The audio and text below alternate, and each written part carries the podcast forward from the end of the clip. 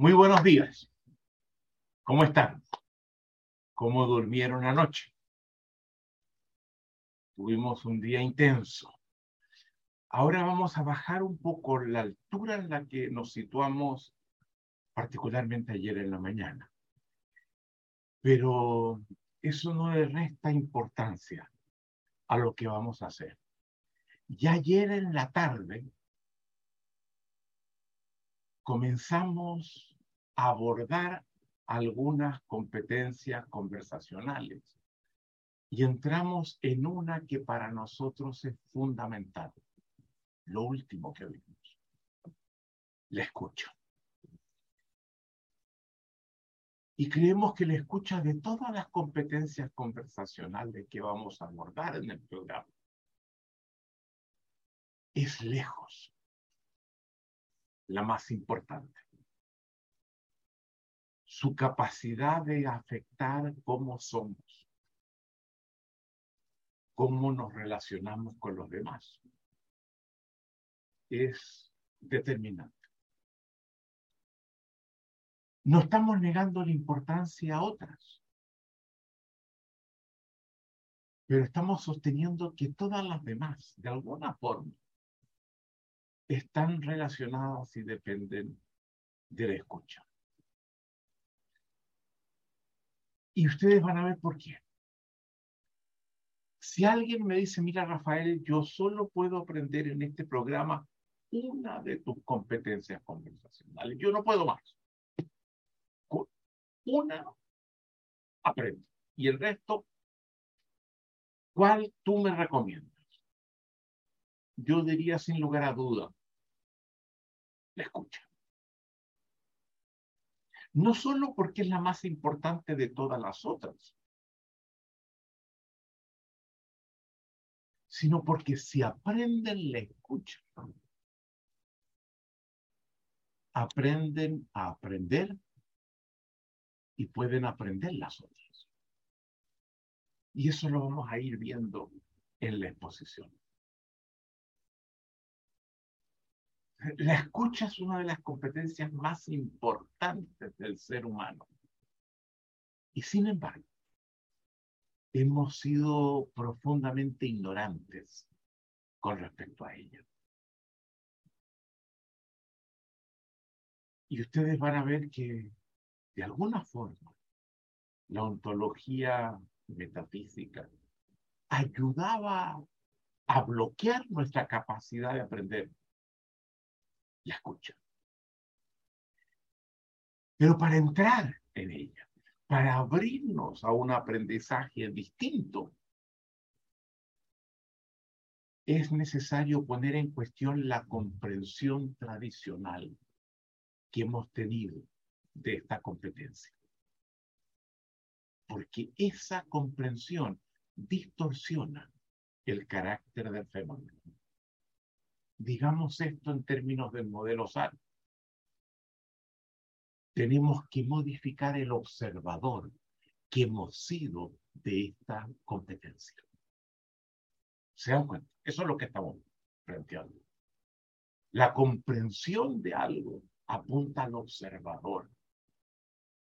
Eso es lo que tenemos que llevar a cabo en esta presentación y por eso que queremos retomar el tema que abrimos ayer y hacer alguna profundización sobre él, que van a ver ustedes que es tremendamente importante. ¿Por qué destacamos la relevancia de la escucha? Yo les decía, es el criterio fundamental para evaluar la calidad de toda relación personal si ustedes tienen una pareja y la pareja les dice, yo pienso que tú no me escuchas. Tarjeta amarilla. La próxima es roja. Ustedes saben lo que significa la roja. Fuera. Tenemos que, que en vez de empezar a a disputar cuando eso se nos dice, que solo constata lo poco que escuchamos. Es un llamado de atención, es un llamado al aprendizaje, es un llamado a una relación distinta. Y por eso que les pedimos a ustedes que cuando hacen su mapa de relaciones personales y lo califiquen, la primera pregunta que se hagan cuando lo vean es si la escucha, qué puntaje tiene. Y se van a dar cuenta que si el puntaje no era bueno, es posible, es muy posible que la escucha tampoco lo haya sido. Como dijimos antes, y eso lo vamos a ver enseguida, la escucha de más es la competencia fundamental en la cual se sustenta el aprendizaje. Y el aprendizaje, como lo vimos ayer, es aquello que habilita nuestra capacidad de transformación durante nuestra existencia. Dense cuenta de lo que estamos hablando. Este es un programa que tiene, y posiblemente Alicia ya lo planteó, dos niveles, ¿verdad?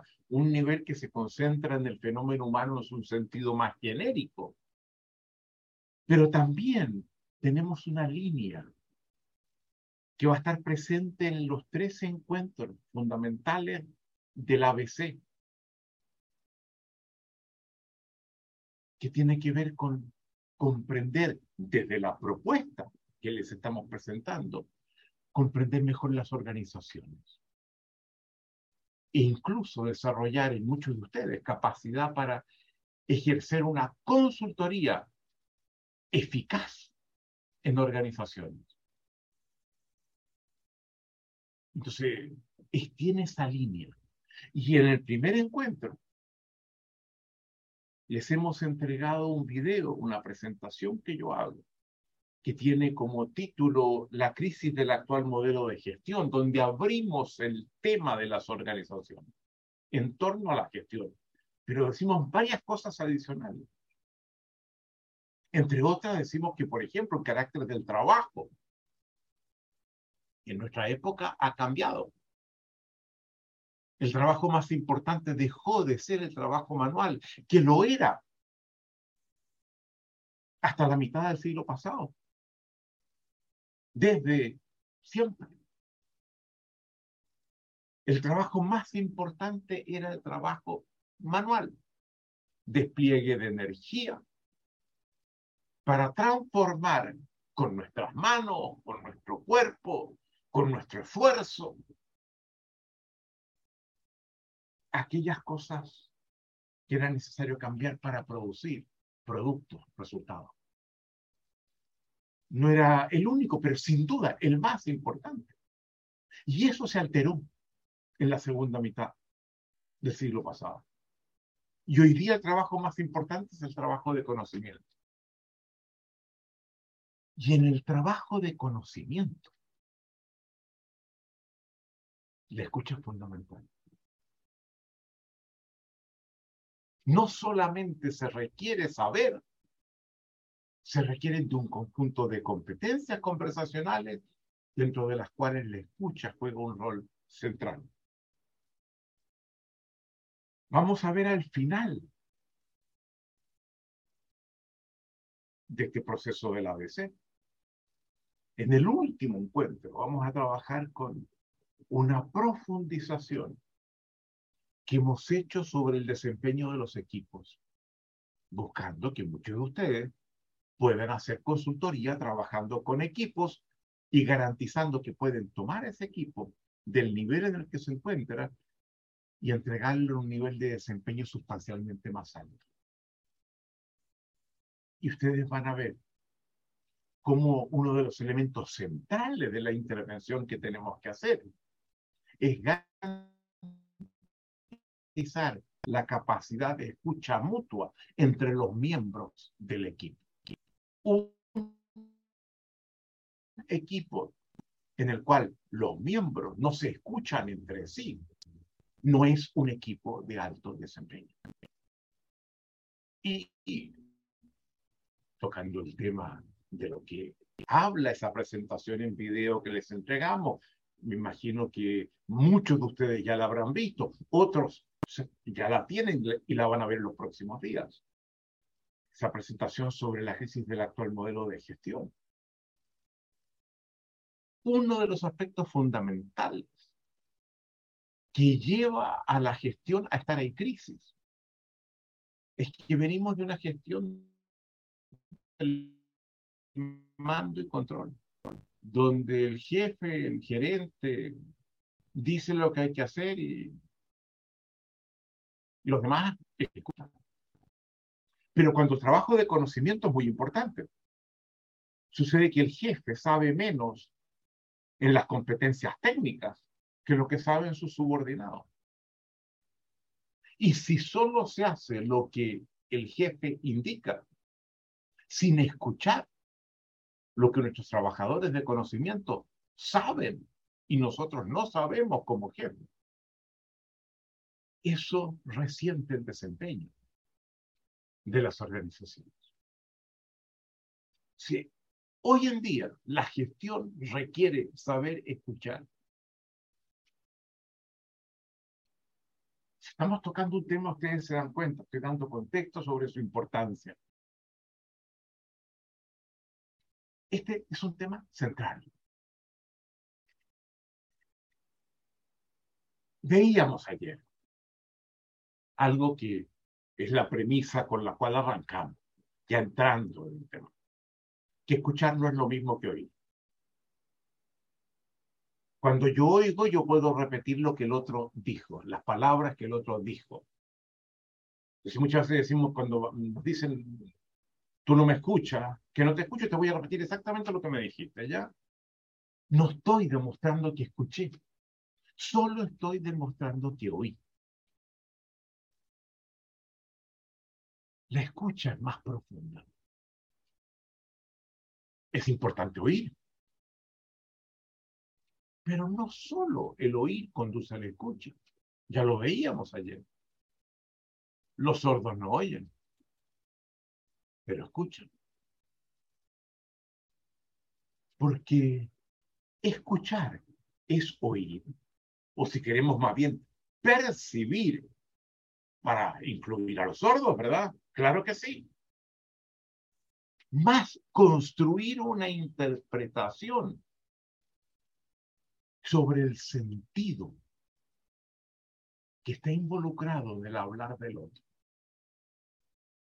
Yo oigo sus palabras, oigo los sonidos en los cuales sus palabras se articulan. Pero ¿qué significa? ¿A qué apunta? Esto lo vamos a, ver ahora. Y lo vamos a seguir viendo después. Es oír slash percibir, más sobre todo, construir una interpretación. Construir una interpretación. Y esto es central. Porque eso nos permite comprender algo que en la concepción tradicional no siempre se reconoce.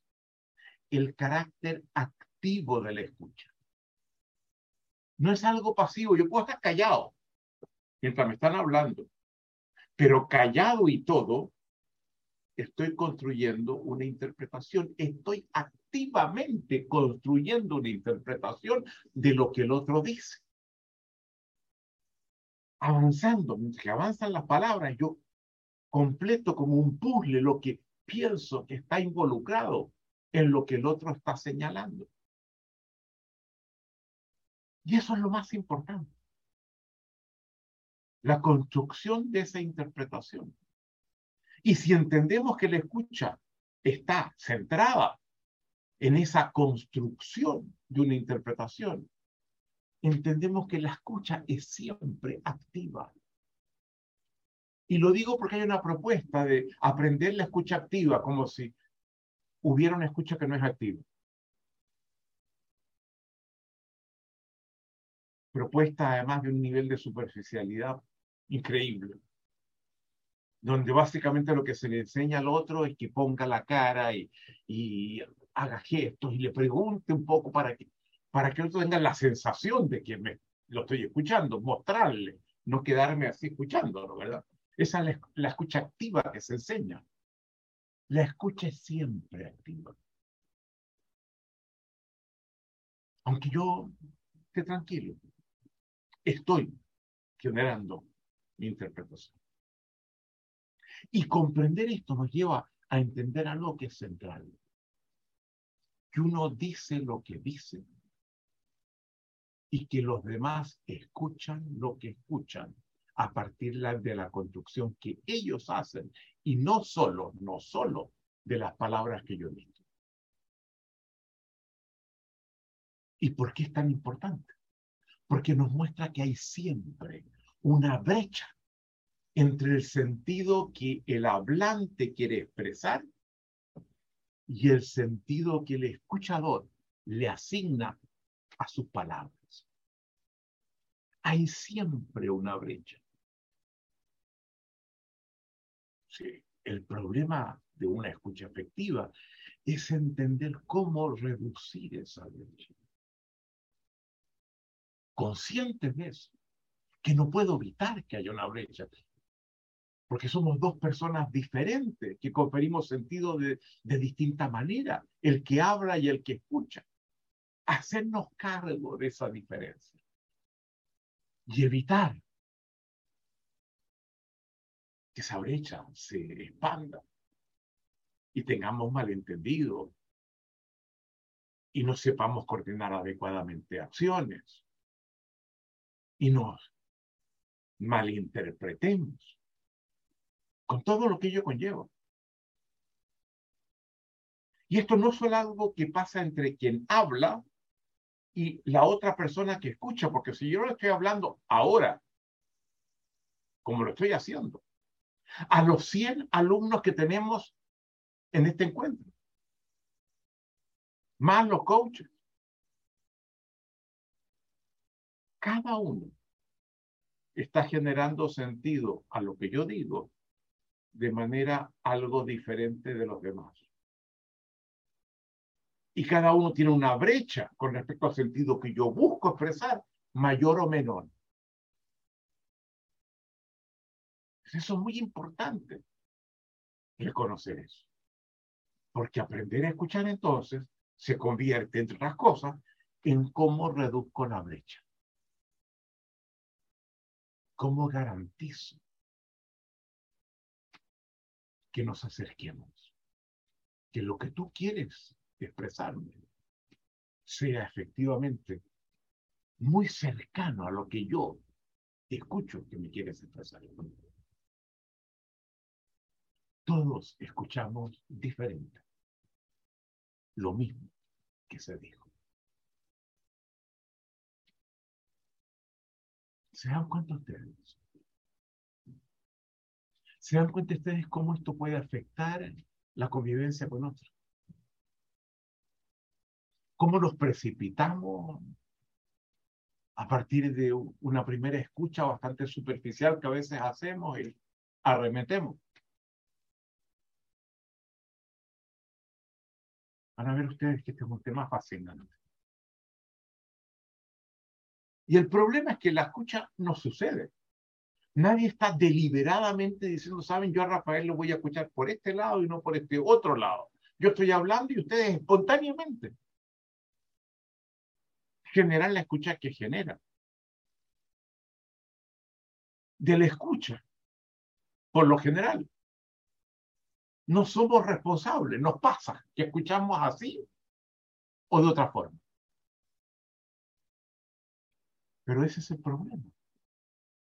Porque es tan importante lo que se juega en la escucha, que tenemos que aprender a hacernos responsables, sabiendo que esa diferencia existe, sabiendo que hay una brecha, sabiendo que podemos malinterpretarnos muy, muy fundamentalmente tenemos que hacernos responsables de la escucha que sostiene las relaciones y la convivencia con los demás. Y no solamente de la escucha que le prestamos a los otros, lo ustedes, también tenemos que sernos responsables de la escucha que nosotros generamos en los demás cuando hablamos. ¿Se dan cuenta ustedes? Como cambiando el observador del fenómeno, empiezan a surgir acciones frente a la escucha que antes difícilmente íbamos a identificar. La escucha, decimos nosotros, valida el habla. Yo hablo para ser escuchado. Y si el sentido que quiero expresar con mi habla no es el sentido que el otro escuchó, mi hablar no fue efectivo. Por tanto, la escucha del otro se conjuga la efectividad de mi habla, la calidad de mi habla. Y tiene sentido que yo hable muy bonito, utilice palabras muy especiales. Si al final el sentido que el otro le va a dar a lo que quiero no tiene nada que ver con el sentido que yo quiero expresar.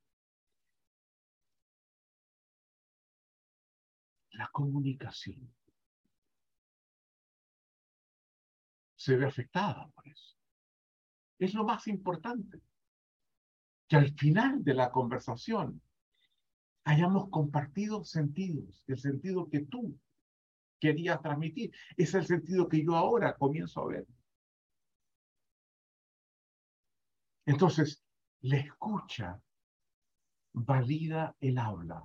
La escucha luego que hablé determina si fue efectiva mi habla o no.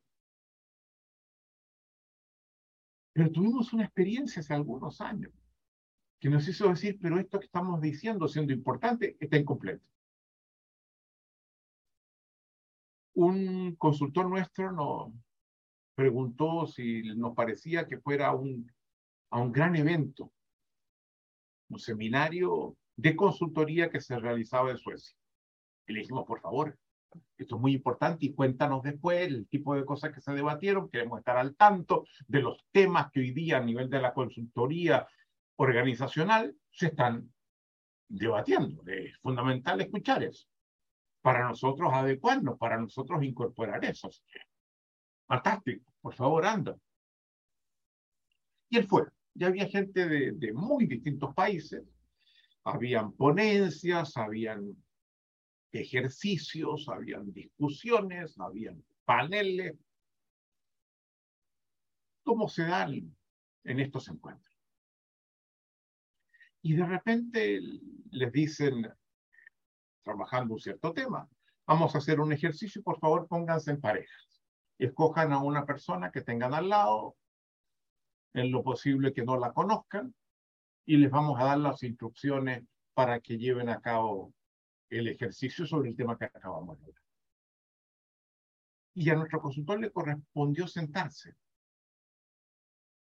frente a un consultor de Citicorp que trabajaba en Miami.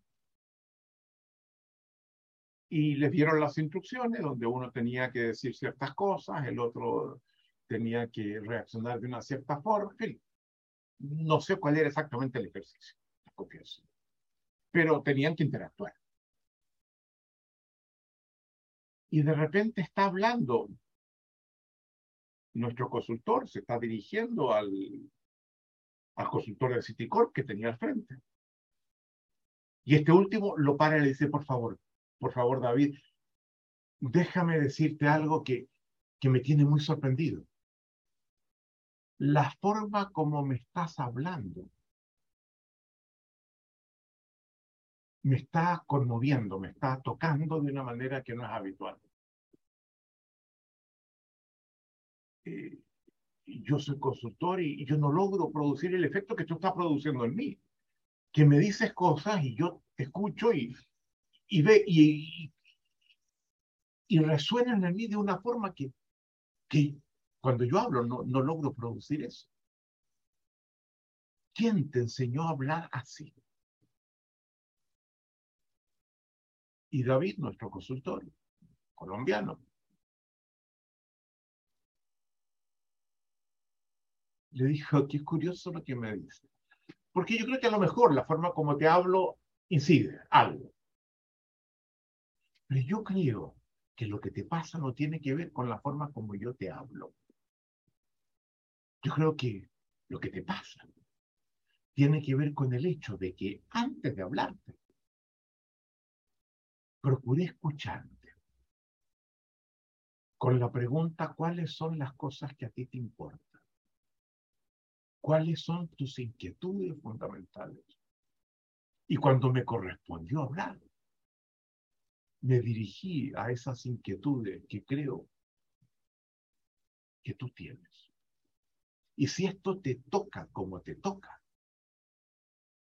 no es tanto por mi forma de hablar, y puede que haya algo, sino que tiene que ver con mi capacidad de escucharte. Esto yo no lo sé por mi consultor, que nunca me contó esto, sino por el otro, el de Citicor, que le dijo, ¿y quién te enseñó a escuchar? Y él le dijo, bueno, tú, tú, tú dices que vives en Florida, ¿verdad? Él también vive en Florida. Te voy a dar su nombre y su teléfono. Y me llamó y me contó el cuento. Y se metió en los programas y devenimos, devenimos muy cercanos con él, pero entró porque vio en este tema específico la importancia de lo que David lograba hacer con él. Esto puede quedar como una anécdota. Pero lo que importa es exprimir la anécdota y aprender de. Porque lo que la anécdota nos muestra, entre otras cosas, es que la escucha no es solo aquello que luego que yo hablo determina si fue efectivo mi hablar o no. Cuando yo trato de ver cómo fue que escuchó el otro lo que yo dije. No es aquello que valida y define la calidad de mi habla luego que yo hablé. La escucha es simultáneamente la precondición del habla efectiva. Si quiero que mi habla sea efectiva,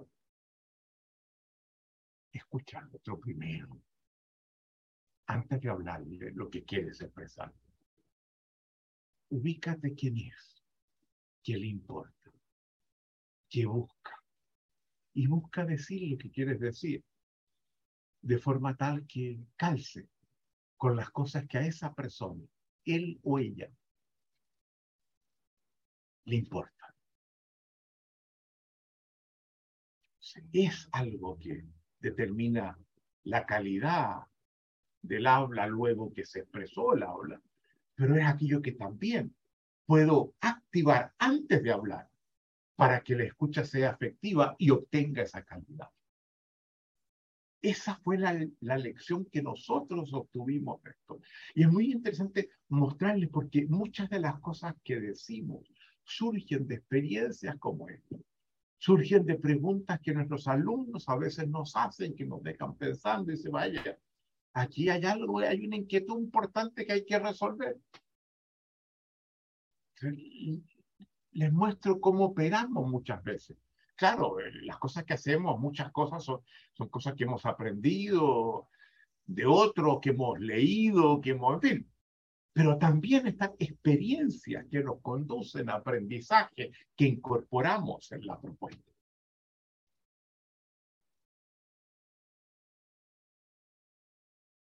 Muy bien.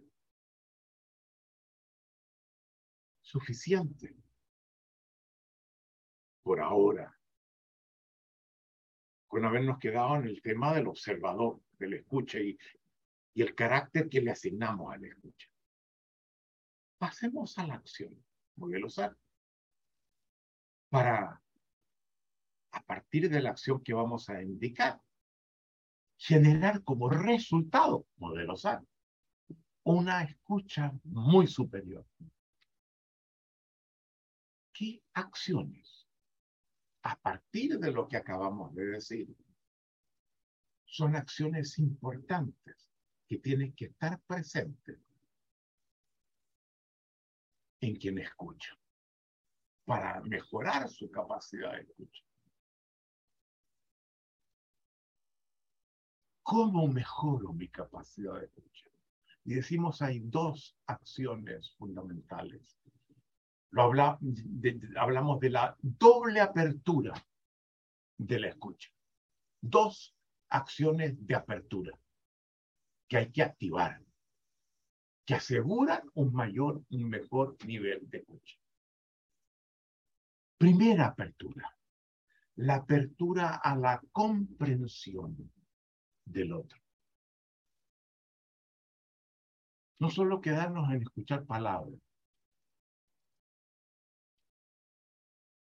tratar de comprender a quien, a quien las está emitiendo. ¿Quién es? ¿A dónde va? ¿Qué le importa? ¿De qué se quiere hacer cargo con lo que me está diciendo? ¿Qué le preocupa? ¿Por qué me está hablando? Y esto es muy importante, porque la apertura a la comprensión del otro implica una apertura a un otro que es diferente de mí. Y eso es central.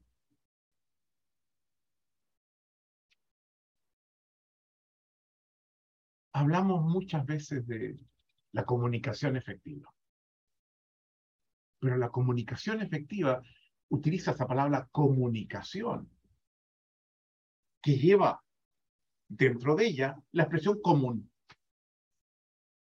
Y la comunicación efectiva se produce muy bien cuando aquello que compartimos, quien hable, quien escucha, aquello que tenemos en común, es muy grande. Tenemos el mismo trasfondo desde el cual interpretamos. Entonces es relativamente fácil una comunicación efectiva cuando compartimos un trasfondo cultural, un trasfondo social, de hábitos, pertenecemos a una misma comunidad, comunidad. De nuevo, lo común es muy importante. Pero cuando escuchamos también a los que pertenecen a nuestra comunidad y tenemos una buena comunicación. Eso no es demasiado destacable, ¿verdad? Porque en rigor lo que estamos escuchando son ecos de lo que nosotros mismos pensamos. No hay mucha gracia en eso. Si compartimos tanto, sabemos más o menos que las inquietudes son muy compartidas, los valores son muy compartidos, los objetivos que nos buscamos, que nos planteamos son muy compartidos. El desafío fundamental de la escucha no es escuchar también al que tiene las mismas inquietudes, los mismos valores, las mismas prioridades que nosotros. Es escuchar al que es realmente diferente de nosotros. Y cuando tratamos de establecer un diálogo con quien es muy diferente de nosotros, sabemos lo que nos pasa. La, la comunicación se ve comprometida. Nos cuesta mucho entenderlo. Y reaccionamos frente a esa diferencia a través de la invalidación del otro, a través de la descalificación de, del otro. ¿Cómo dice lo que dice? Ubícate.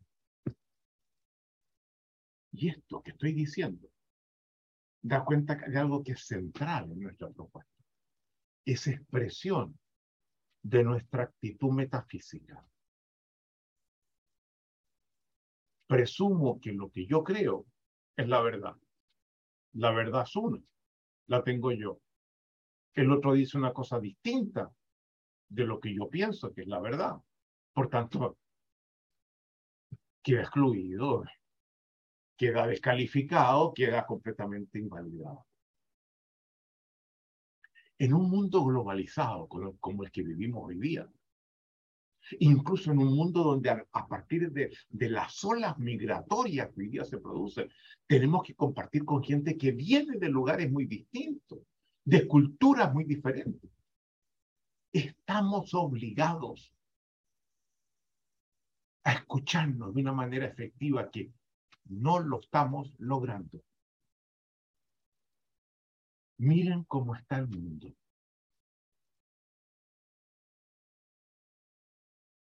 Miren lo que está pasando en los distintos continentes. Miren cómo vivimos incluso en nuestros mismos países. Las diferencias, los conflictos, las tensiones. No, vayan siquiera tan lejos. Miren cómo nos comunicamos en la mesa del comedor en la casa. Que las diferencias son menores, ¿verdad? Y miren lo que pasa. Cuando yo digo algo que no es lo que otro considera que es lo adecuado y es lo que a mí me parece que sería adecuado. ¿Se dan cuenta? Estamos tocando un punto central.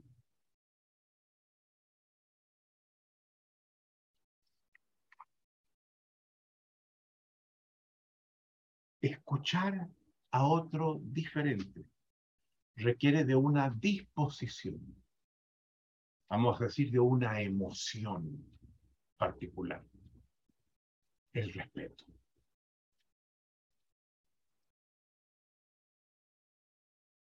Y no es fácil. Y lo vamos a ver en mi próxima presentación. ¿Qué es el respeto?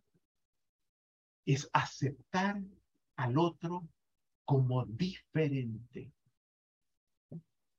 No pretender que sea igual, parecido a mí. Legítimo en su diferencia.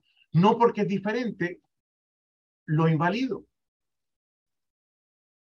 Y no solamente es diferente y lo acepto y le confiero legitimidad a la diferencia, también lo considero autónomo. ¿Qué significa eso?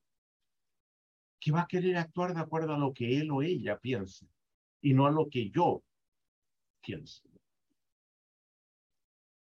Si no aceptamos eso, no hay respeto. Es fundamental para avanzar hacia una escucha efectiva instituir el respeto. Aprender lo que es el respeto. Comenzar a practicar el respeto. Un manejo radicalmente distinto de la diferencia que pasa a ser considerada legítima en una persona autónoma. Y una vez que decimos eso, tenemos que comprender que nuestra historia hasta ahora ha sido una historia basada en un bloqueo de nuestra capacidad de escucharnos. Miren la historia para atrás. No sabemos escuchar nuestras diferencias sin invalidarnos.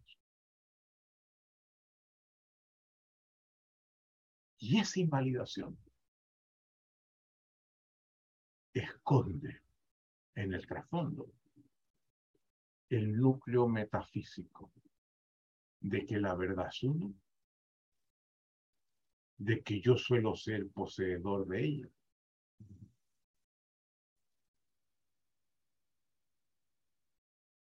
Y que por lo tanto los que no coinciden con lo que yo pienso, la cruz, la cruz, la cruz. Fuera. Loco. Estupideces que dicen. Al otro posiblemente le está pasando lo mismo. Y como no podemos entendernos, la conversación no conduce a ninguna parte. Y terminamos en conflicto. Pero detrás de esto, vean cómo aparece la presunción metafísica. Max Born, gran físico, creador de la mecánica cuántica, en una carta que le escribe a Einstein, le hace ver exactamente esto. Presumir que la verdad es una y que yo soy poseedor de ella es la raíz de los principales males que ha tenido la humanidad hasta ahora. De las peores desgracias.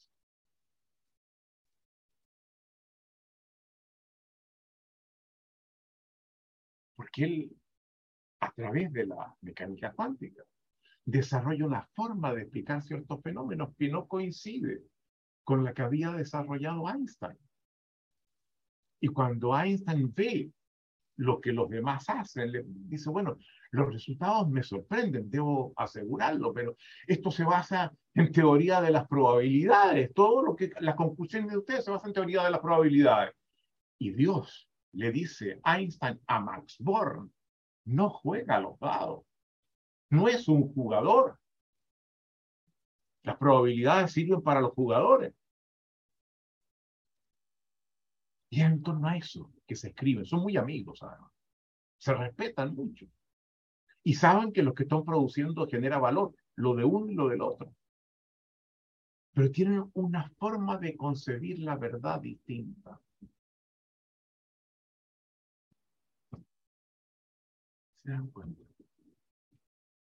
Por lo tanto, de no aprender a escucharnos, comprometemos la subsistencia de la especie humana, que hoy en día ha alcanzado un poder de destrucción nunca logrado. Y comprometemos también la preservación del planeta tal como lo conocemos. Este es un imperativo estamos obligados, un imperativo ético, estamos obligados de una vez por todas a aprender a escucharnos. Y eso requiere soltar la ontología metafísica. Hay un tema que a mí me, me encanta. Lo llamo la matriz básica de la escucha donde digo, ¿qué involucra la escucha? ¿Cuáles son los aspectos, los niveles, las distintas caminos que pueden estar involucrados en ello? Y les quiero presentar, lo tienen ustedes en su cuaderno, bajo la hoja, la matriz de la escucha. Primero coloco el oído que todavía no se escucha, sabemos, oír no se escucha. Pero es bueno oír, porque si no, la escucha se va a resentir, aporta la escucha. Es el umbral de la escucha. Lo primero, el umbral. Pero entremos ahora a la escucha misma.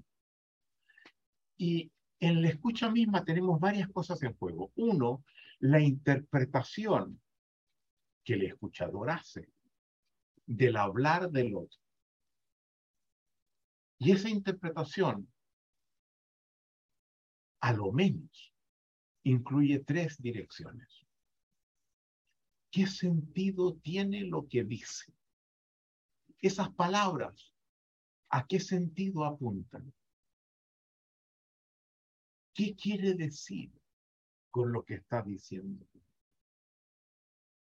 Primera pregunta asignarle un sentido, interpretar esas palabras y convertirlas en sentido que estimamos que es el que el otro no me quiere expresar. Primero. Y el sentir, el sentido tiene que ver con el observador. ¿Cuál es el observador del otro que se está mostrando con lo que dice? Segundo, dado que el hablar es actual, con lo que me está diciendo, qué acciones está ejecutando. ¿Me está enseñando? ¿Me está pidiendo? ¿Me está invitando? ¿Me está regañando? ¿Me está enseñando? ¿Me está seduciendo? ¿Qué acción está involucrada en lo que dice. Pasamos del observador sentido a la acción. Dense cuenta cómo el modelo SAR nos está sirviendo. Y la tercera línea, escuchar los silencios del otro. Lo que siento que esperaba que me dijera y no me lo dice. ¿Y qué significa que sobre eso no hable? Cuando yo hubiese hablado, hubiese dicho algo, ¿por qué calla? Y ustedes van a ver, en nuestro último encuentro, en el ABC, profundizamos en el silencio. Aprender a escuchar los silencios, que son infinitos y que significan múltiples cosas. Un coach sabe escuchar silencio. A veces más capta del otro por lo que el otro calla que por lo que el otro dice. Interesante, ¿verdad? Esto tiene que ver con las interpretaciones del habla del otro. Luego, la pregunta por el tipo de observador que es el otro. ¿Cuáles son sus inquietudes que lo definen como ser humano? Las cosas de las que busca hacerse cargo. Los ideales a los que aspira. ¿Hacia dónde va? ¿Hacia dónde? ¿Qué quiere? ¿Qué le importa? Eso es algo fundamental que un coach tiene que saber detectar. ¿Cuáles son tus inquietudes, las cosas que te importan? que pueden no ser las mías, pero yo estoy para servirte a ti. Da lo mismo lo que, cuáles son las mías. Y hay otra cosa que en este momento no, no, no vamos a decir mucho, que además de las inquietudes, procurar entender la estructura de coherencia que es el otro, que expresa su forma de ser. Su forma de ser, Pitágoras. La forma que distintos elementos asumen en su manera de ser. Un coach tiene que aprender también a hacer conjeturas al menos sobre la estructura de coherencia del otro, su modalidad de ser, su forma, su geometría.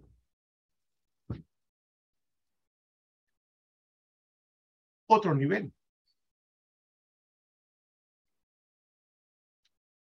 Cuando el otro me habla, ¿qué sistemas sociales me revela algo? Los sistemas sociales a los que pertenecemos se expresan en los individuos que pertenecen a dicho sistema, en sus comportamientos, en las acciones que toman, en las cosas que dicen. El decir es actual. Y por lo tanto, cuando yo escucho a otro, y eso es muy lindo, en este programa tenemos gente de múltiples países. Diez países tenemos. Más menos. Capaz que sean más. Y es muy curioso porque cuando uno los escucha, uno puede preguntarse cómo se expresa en lo que dice el sistema al que pertenece. Aprender a escuchar esos sistemas que solo se expresan en los individuos que los conforman. ¿Se dan cuenta cómo podemos profundizar, afinar, sacarle punta a la escucha?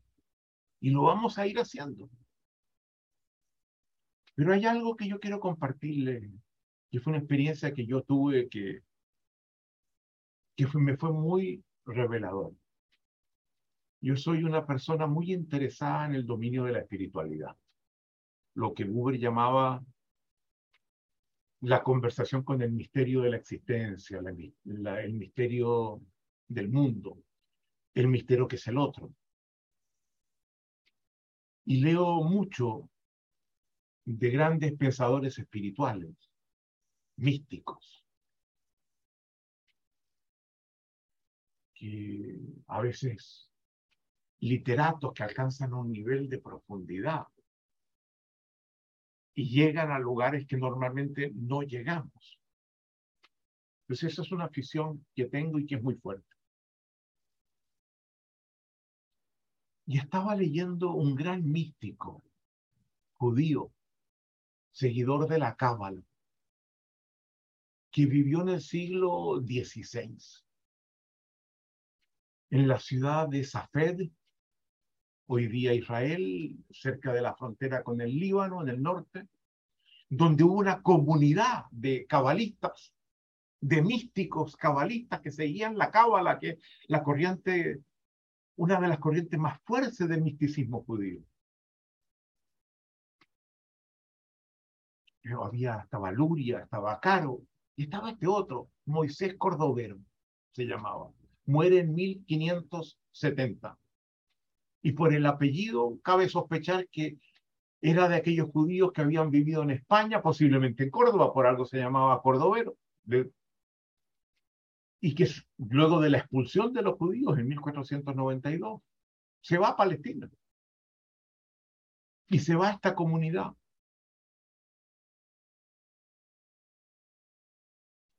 Y estaba leyendo un libro escrito por Cordovero sobre estos temas de espiritualidad fascinante. Y de repente en la lectura, Cordovero escribe, el secreto de la escucha sublime consiste en saber escuchar el bien. Y digo, el místico, una persona con un nivel de profundidad, de una mirada que llega donde otras miradas no llegan, me está diciendo que el secreto de la escucha sublime de la mayor escucha posible consiste en escuchar el bien. ¿Y, qué más dice? Y, cambia de tema. No dice nada más sobre eso. Y digo, pero, Cordovero, no puedes hacerme esto. Me estás diciendo algo que en un tema que para mí es central, el de la escucha, apunta la escucha sublime y dice lo que dice y yo no logro captar lo que tú dices. Entonces dije, voy a anotar esto y lo voy a colocar en mi escritorio, la frase de Cordovero para ver qué me dice la frase. Le voy a dar tiempo para que me hable. Y la pongo en mi escritorio y la tengo allí, la miro. Y, y de repente la miro y me digo, pero no, está equivocado, Cordovero. ¿Cómo puede decir eso? ¿Cómo puede decir eso cuando yo conozco gente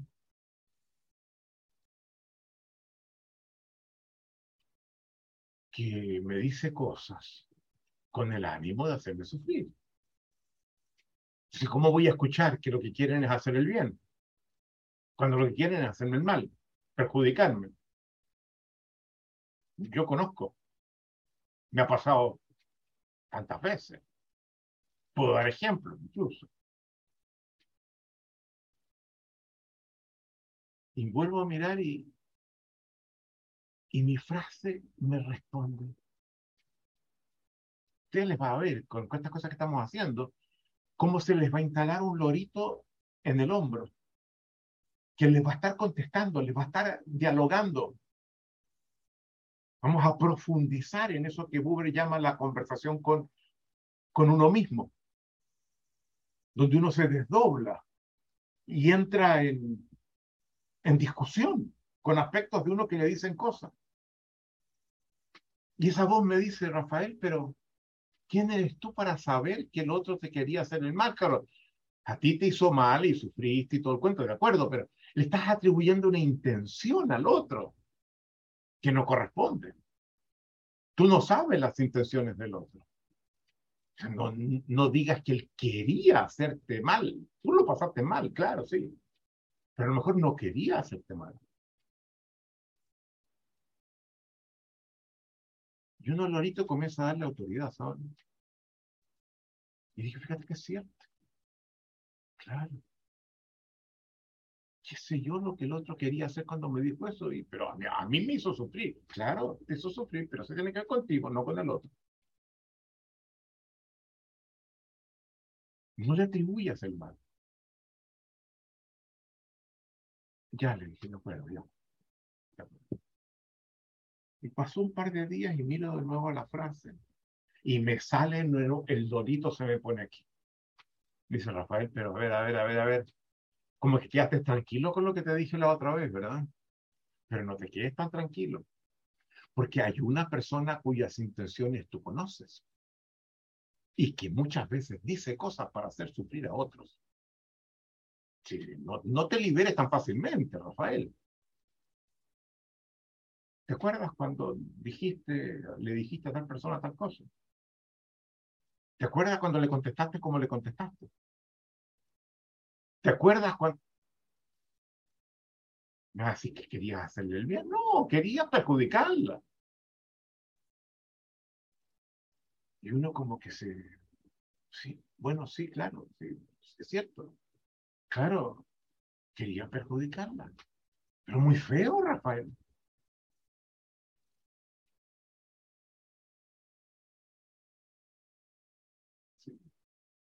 Yo sé. ¿Y por qué querías hacerle daño?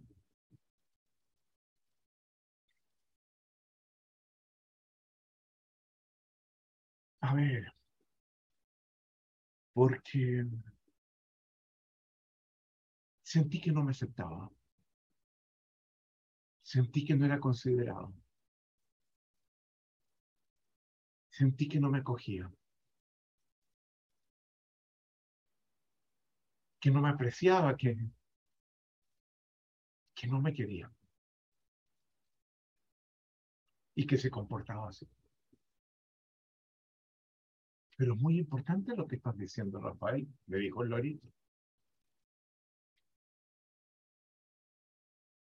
Porque cuando tú escuches a alguien que te dice algo que a ti te hace daño, a lo mejor ese daño está intencionado.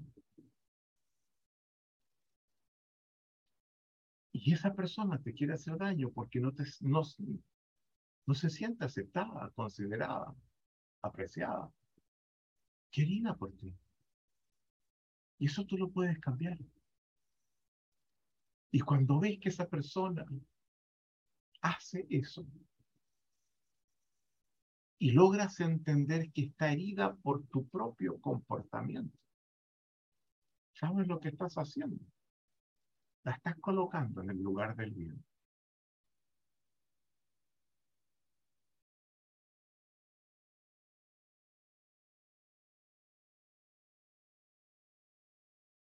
Bravo, Cordovero. No sé si esto era lo que tú querías decir, pero por tener lo que dijiste puesto allí, sentí que me hablabas y que me entregabas una enseñanza extremadamente importante.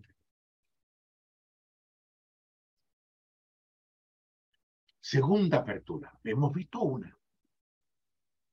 Segunda apertura. La llamamos la apertura, la otra era la apertura a la comprensión de un otro diferente, ¿se acuerdan? El respeto. Esta se llama la apertura a la transformación. Hemos dicho, lo dijimos ayer, siguiendo a Austin, el filósofo inglés de Oxford, que la palabra es acción que la palabra posee poder de transformación. ¿Verdad? Ahora, si esto es así, y esto lo dijo Austin hace exactamente 60 años, en 1962. Escuchar entonces, escuchar al otro, es permitir que su palabra pueda transformarme.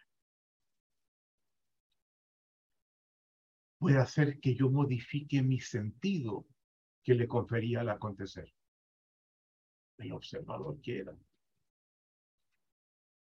Que a partir de esa modificación yo me conduzca a tomar acciones que antes no me eran posibles.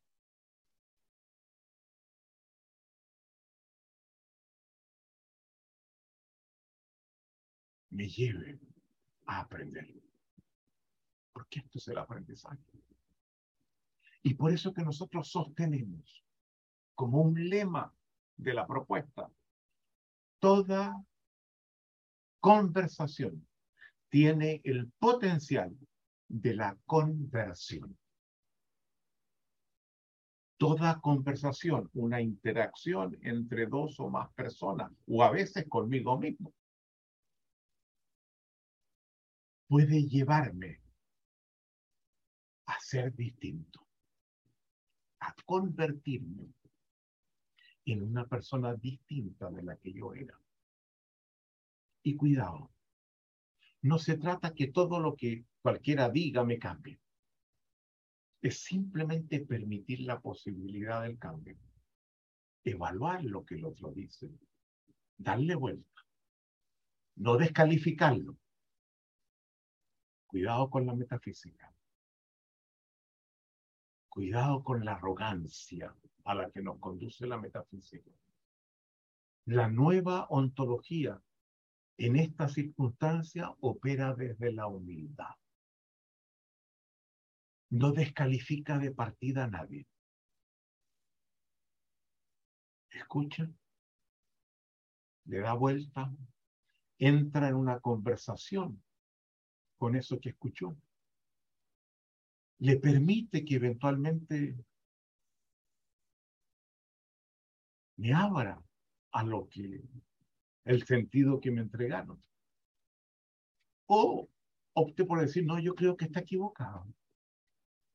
Yo creo que hay otra forma de comprender las cosas, que es parcial, que tiene algo de válido, pero les falta otro aspecto.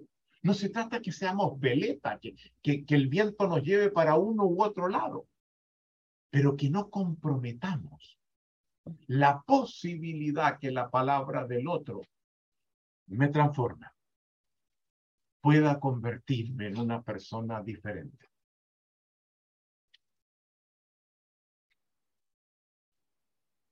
Si ustedes aprenden les digo, este es el segundo día de un programa que dura 10 meses, pero si aprenden esto, consecuencias que esto puede tener en sus vidas, en sus relaciones, en el tipo de persona que pueden llegar. Y nos quedan, nos queda mucho atrás. Cada vez que entro en una conversación desde posiciones tomadas, sin estar abierto a cambiar, comprometo mi escucha. Puede que oiga, que pueda repetir lo que el otro dijo, pero no escucho. Y vamos a ver al final del ABC que este es un aspecto fundamental, un rasgo fundamental en los equipos de alto desempeño, la capacidad de escucha mutua que produce transformaciones, una dinámica de transformación del conjunto. Dejémoslo para entonces. Me queda un punto. Lo llamo la corresponsabilidad en la escucha. Y surge de, alguien que respeto, que admiro, que tuvo en un cierto momento una discusión importante con él a pesar de mi gran aprecio y, de haber aprendido mucho de él. Que después de ese desacuerdo nos reencontramos, nos abrazamos. Nos pedimos mutuamente disculpas. Afortunadamente. Porque algunos meses después falleció.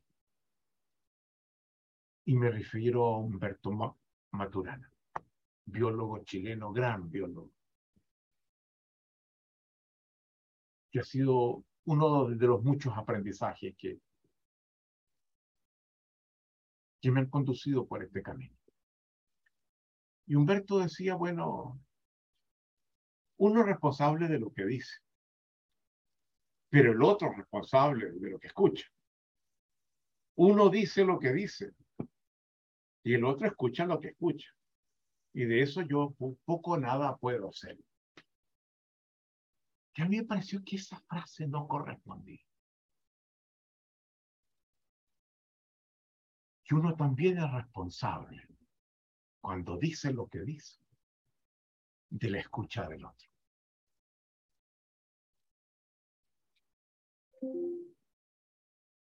La escucha del otro es también el resultado, modelo de las acciones del orador, de quien habla, de la manera como éste le habla. Porque el habla del orador transforma al otro. Y una de las cosas que puede transformar en el otro es la capacidad que él de escucha que el otro le presta a uno, dependiendo de cómo uno le habla. El habla puede abrir o cerrar la escucha del otro. Si le hablo desde el respeto y el genuino interés por escuchar sus inquietudes, las de él o ella, él o ella, muy posiblemente se abrirá a escuchar lo que yo digo. Pero si hablo desde la invalidación del otro, desde la descalificación de las diferencias que tenemos, este activará sus mecanismos de defensa. Y es muy posible que frente a lo que yo diga, deje de escucharme.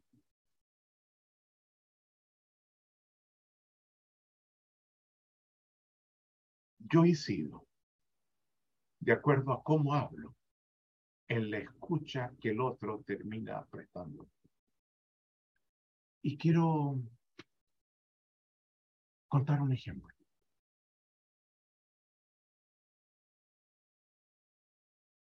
Dos ejemplos. Uno, dimos un programa como este en la Universidad Católica de Brasilia para profesores de la universidad y miembros de lo que en Brasil se llama el CNPq, que es el Instituto Nacional de, Desarrollo de Investigaciones. Grandes científicos trabajando en distintas áreas. Se hizo una convocatoria para que los que querían estar estuviesen en lo que hacíamos. Y este era básicamente, eh, los alumnos eran profesores de la universidad o miembros del Instituto Nacional de investigaciones. CNPq. PQ por pesquisas, que, como se habla de investigaciones en portugués. Y al final del programa, le preguntamos a los alumnos cómo, cómo se van. Y se levantó una profesora de la universidad. Y dijo, yo me voy deslumbrada. Yo entré a este programa, me pareció interesante. Y, el primer día que entro, Alisa se dice algunas cosas y dice, saben, a lo mejor ustedes están pensando que quien tiene que estar aquí no es usted, sino otro. Y yo dije, claro, eh, dado lo que estoy viendo que es el que tiene que estar mi marido. Pero Alicia dijo inmediatamente después, pero saben, son ustedes. El otro ya quedó fuera. Y yo les pido que aprovechen. No lo utilicen para seguir culpando al otro por las cosas que nosotros les enseñamos, sino que las utilicen para cambiar ustedes. Y yo dije, yo le voy a hacer caso. Y quiero decirles cómo es mi marido, porque es la negación completa de lo que ustedes proponen. Vieran ustedes cómo, cómo trata a, a nuestros hijos. ¿Cómo se pelea con sus compañeros en la universidad? Es la negación de todo lo que ustedes enseñan. Y yo me dije, bueno, pero ya, así será. Yo voy a aprender. Y yo comencé a aprender. Y antes de entrar, yo cada vez que lo veía en esos problemas en los que se metía, le decía, Dios mío, ¿cómo puede ser tan bruto, hombre? Ay, Dios ¿No te das cuenta cómo eres. ¿Quién es una bestia?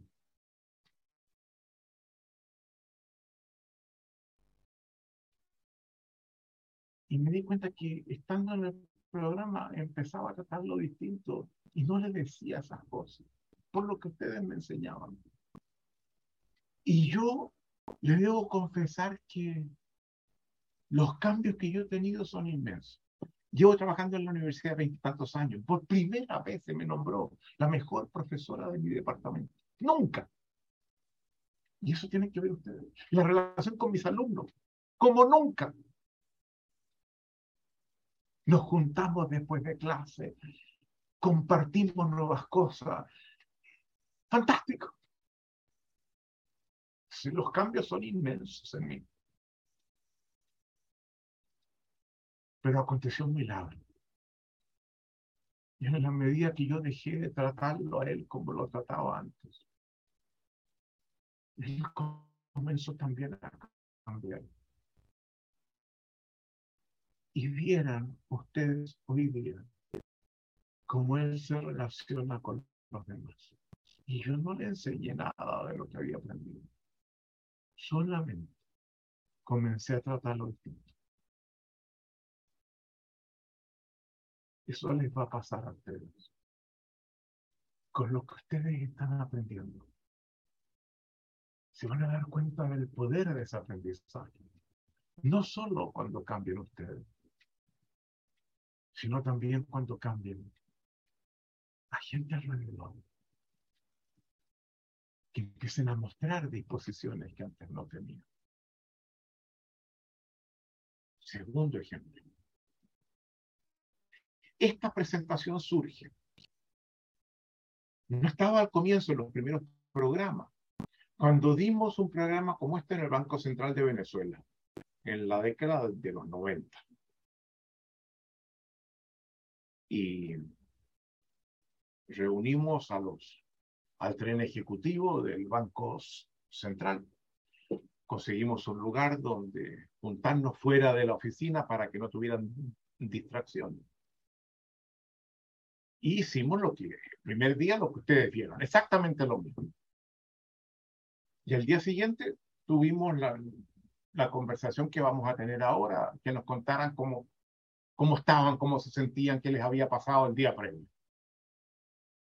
Y se levanta un ejecutivo de, del Banco Central y nos dice, mira, qué bueno que abren la posibilidad porque estoy muy, muy angustiado. Yo tengo un hijo que es mi vida, tiene seis años, vivo en función de él, el banco afortunadamente queda muy cerca de mi casa, entonces yo termino a las cinco y media y corro y él me está esperando, pero sucede que ayer terminamos a las siete y estamos ahora aquí, no cerca de mi casa, y yo, yo llegué que a un cuarto para las ocho, y cuando estoy entrando, mi, mi hijo sale muy tenso, me dice, papá, ¿qué te pasó si llevo tanto rato esperándote? Nunca te había pasado eso, siempre llegas mucho antes. Ah, le digo yo, fíjate que no te lo había dicho, que yo ayer tuve una, un, un, un taller. ¿Un taller, papá? Sí, sí, un taller. ¿Y qué es un taller, papá? Bueno, un taller es un lugar donde uno va, como cuando tú vas a la escuela, y te enseñan cosas nuevas, y tú aprendes, y, y cambias tu forma de comportarte, y, y sabes cosas que no sabías antes. Como, como, cuando tú llegas de la escuela y yo te pregunto, ¿y qué te enseñaron hoy día? Lo mismo. Sí, sí, así, tal cual. ¿Y qué te enseñaron hoy día, papá? Bueno, antes de venirme para acá me estaban enseñando a, a escuchar, a escuchar mejor la competencia de escuchar al otro mejor. Y mi niño me mira y se sonríe y dice, qué bueno, papá, porque tú sabes, tú a mí no me escuchas. Y sentí que me clavaba un cuchillo. ¿Cómo él, de toda la gente, podía decirme algo así? y veo que me estoy molestando por haber escuchado esto, y me digo, Rafael, ¿qué pasa? Pero el nombre de él, ¿qué, ¿Qué estoy haciendo? Por lo menos escúchalo. ¿Qué quiere decirte con lo que te está diciendo? Y les confieso que no sé qué puede querer decirme. No lo entiendo. Si es lo que hay, a quien yo más quiero en mi vida. Y les pido que me ayuden a entender. Y a partir de eso, diseñamos esta presentación.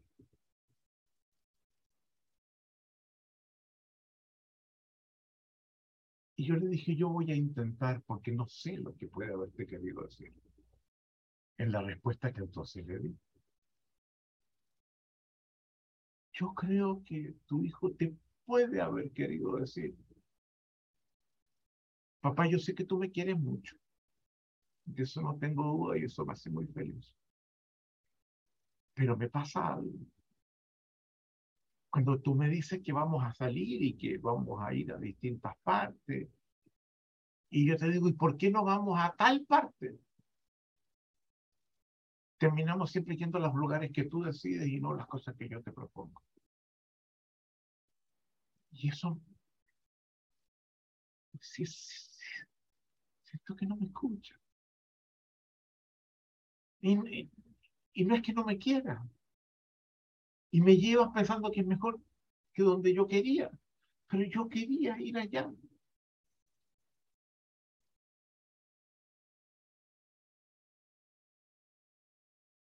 Por eso te dije lo que te dije. Y esto es muy importante. Porque si esto es así, pregúntense en sus relaciones importantes, tómenla de pareja para comenzar. ¿Quién decide lo que se termina haciendo? ¿Cómo pesa en la relación lo que el otro expresa que quiere, si es que se atreve a expresar? Y comiencen a hacer cambios. Muchas gracias.